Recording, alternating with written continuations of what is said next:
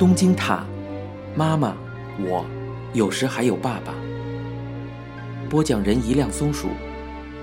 第二十章。东京的自由简直是太多了，可以说你随便走在大街上就能踩到好多。自由就像落叶，像空的易拉罐一样，到处都是。讨厌家乡，想逃离父母的监视，为了追求美妙的自由而来到东京。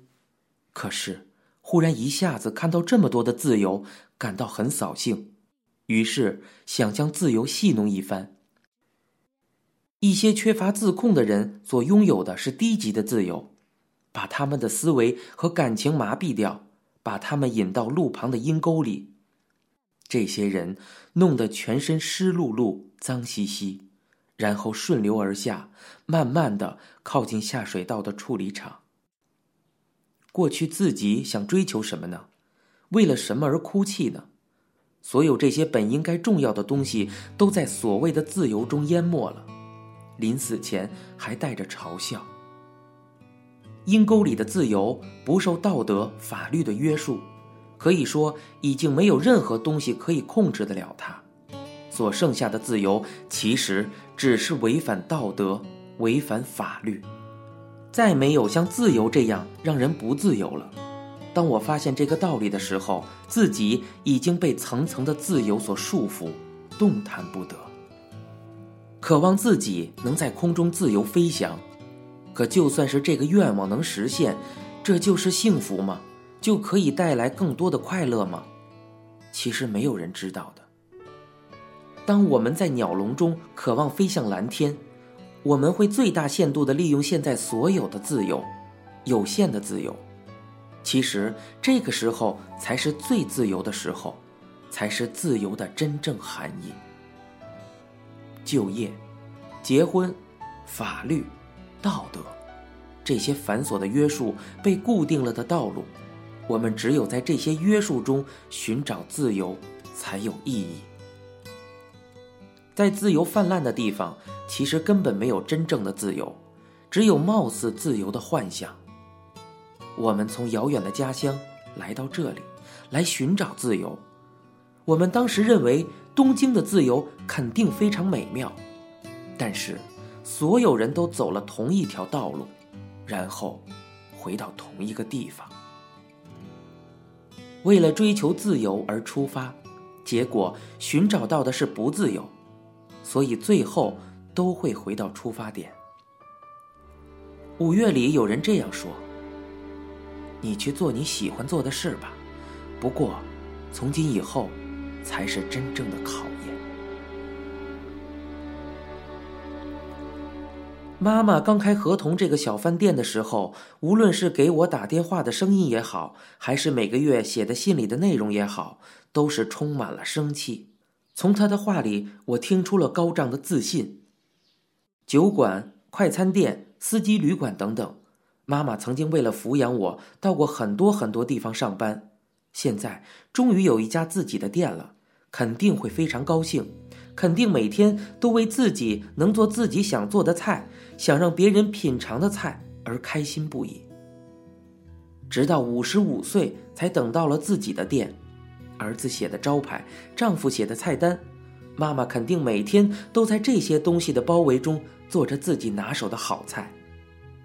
可是，在祝丰的镇上，商业街的门市一个个的都关闭了，出租的房子也拆了一处又一处。所以说，虽然妈妈付出了努力，却没有回报。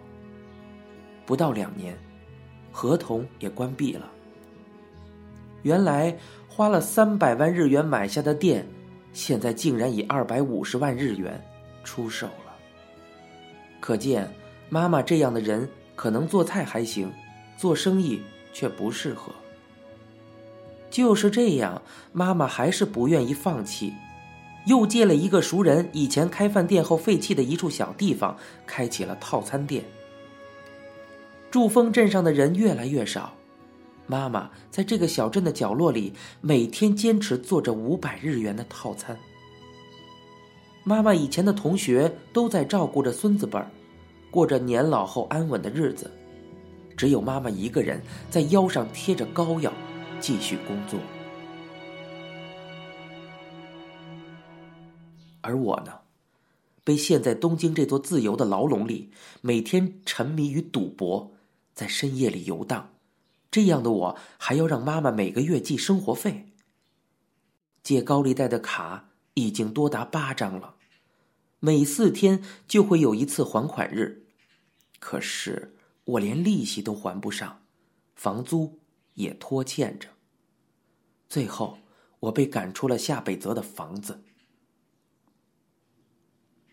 我现在也基本没事可做，一个月里面可能有一两次画插画或原稿的事，不过赚的钱也只够花上三天的。我现在严重沉迷于赌博，连工作方面的电话都让人打到赌场。我靠打一些对妈妈难以启齿的工作来赚钱度日，同时赚赌博的资本。我自己觉得很尴尬。于是给妈妈打电话的次数骤减。我租了同学的男友在自由之丘的房子，那个地方他以前用作办公室，房间里很冷清，只有三张办公桌。我把被子铺到房间的一角，开始在这里生活。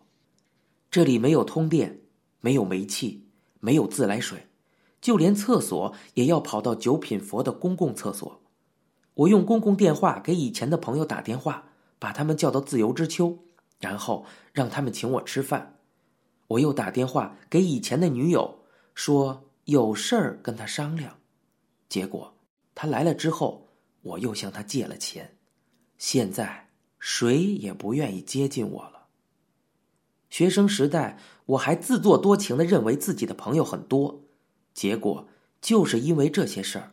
我终于看清了事实。其实我并不觉得自己能过上正常的生活，我真的这么觉得。在我眼里，那些能够按时交房租、每月用自己的钱吃着三餐、开着自己的车、跟女人在饭店里喝酒的同学，就好像是好莱坞电影里的人物。极端的焦躁感、无力感，使我冲向没有水的厨房。这样的情况照出了穷困潦倒的我，但事实上，我的身体里还潜藏着力量。黏黏糊糊，我的每一天都像阴沟里的污水，不断的流着。就在我认为我的这种生活将永远持续下去的那段时间里，滚石乐队初次来日本公演。据说有了一个工作的朋友，连续十天都要去东京剧院看公演，所以一共买了十张一万日元的票。那次公演简直像万国博览会，热闹非凡。来的不只有滚石乐队的粉丝，有些人连滚石乐队和罗塞塔石碑都区分不了，竟然也跑到东京来凑热闹。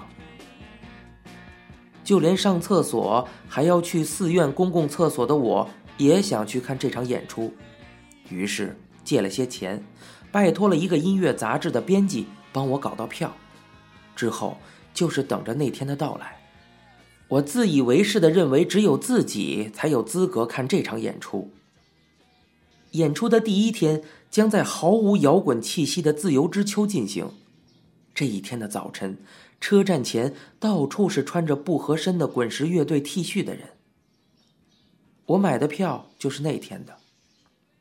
那天早上，我正裹着毯子在那间空空如也的房间里睡觉，忽然听到敲铁门的声音。是要来房租的，还是来要债的呢？我钻进毯子里，屏住呼吸。门外面有人说话。原来是电报局的人，他们给我送来了一份蓝色的电报，电报是妈妈发给我的。电报上说，祝峰的姥姥去世了。就在那天早上，姥姥在医院里停止了呼吸。最后一次看到姥姥的时候，姥姥躺在病床上，全身虚白，瘦得不成人形。那时候。我就预感到了这样的结局。可是，这是我第一次经历亲人的离去，沉痛的悲伤压得我异常难受。这个现实对我来说是个不小的打击。姥姥躺在病床上，意识已经模糊的时候，还在为我着想，说为我准备了一百万日元，让我拿去买锅。对我如此好的姥姥，竟然就这么走了。灼热的夏日，彻骨的寒冬，姥姥都拉着装鱼的两轮拖车走在大街小巷里。姥姥的手长满了茧子，硬邦邦的。姥姥就这样靠卖鱼抚养大了九个孩子，老了之后却是一个人吃着泛黄的米饭。在历史剧和棒球比赛的直播冲突的时候，我经常跟姥姥争频道。姥姥这个人不会说话，连哄小孩子都不会。可是我对她说话的时候，她总是害羞的微笑着。我小的时候有时特别怕姥姥。所以，当小仓的奶奶问我喜欢谁的时候，我有时候都不会提到姥姥。兔子死了的时候，姥姥和我一起去了田里，用铁锹帮我给兔子挖了个坑。从学校回家的路上，我只要看到姥姥，就会坐上她拉的两轮拖车，跟她一起回家。上坡的时候，我帮姥姥推车，她会给我十日元。雨靴、橡胶水管、蓝色的两轮拖车、香烟、干烧竹笋、海参醋、焖鸡蛋、烧汽油的怀炉、煮大锅的菜、心脏病的药、膏药和鱼的腥味。姥姥去了，我那天没去听滚石的音乐会，我从电信局打了封验电。我没有钱回家，于是跟妈妈撒谎说我有事要做。我不知道怎么发验电，结果不是发给舅舅，而是发到了姥姥的地址。我还未曾报答姥姥，姥姥就去了。与其说我是悲伤，其实更多的是悔恨。我因悔恨而流泪不止。我意识得到，人是会死的，于是惊讶、恐惧。我想说的话不是永别了，或者是谢谢。这种心情是我从未体验过的，根本无法用语言表达出来。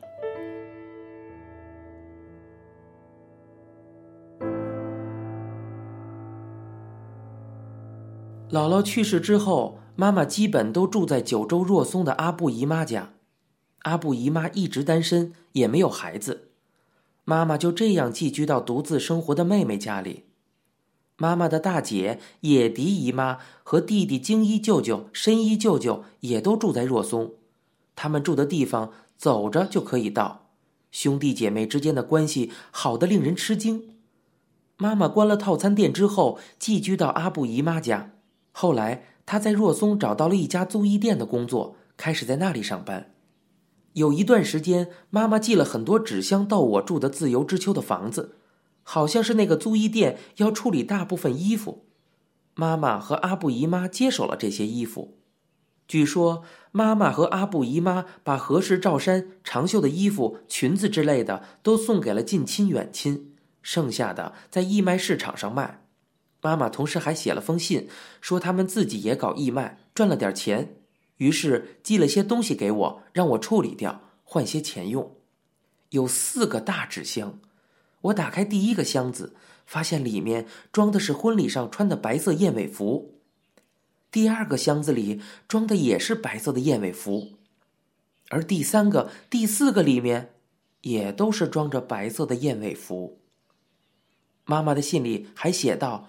你也可以自己穿，可是这样的衣服，就算是有钱人平时也不会穿吧。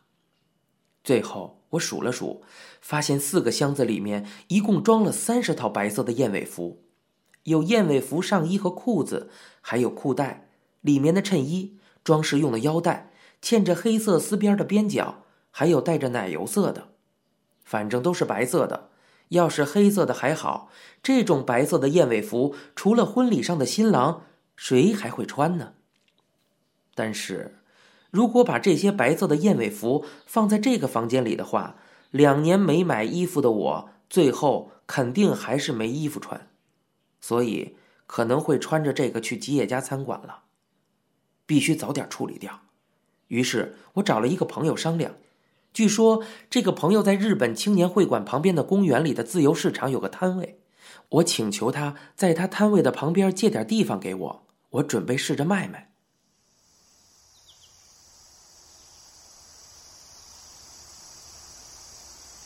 那天是个大热天，不过我自己为了当模特，穿了整套的白色燕尾服。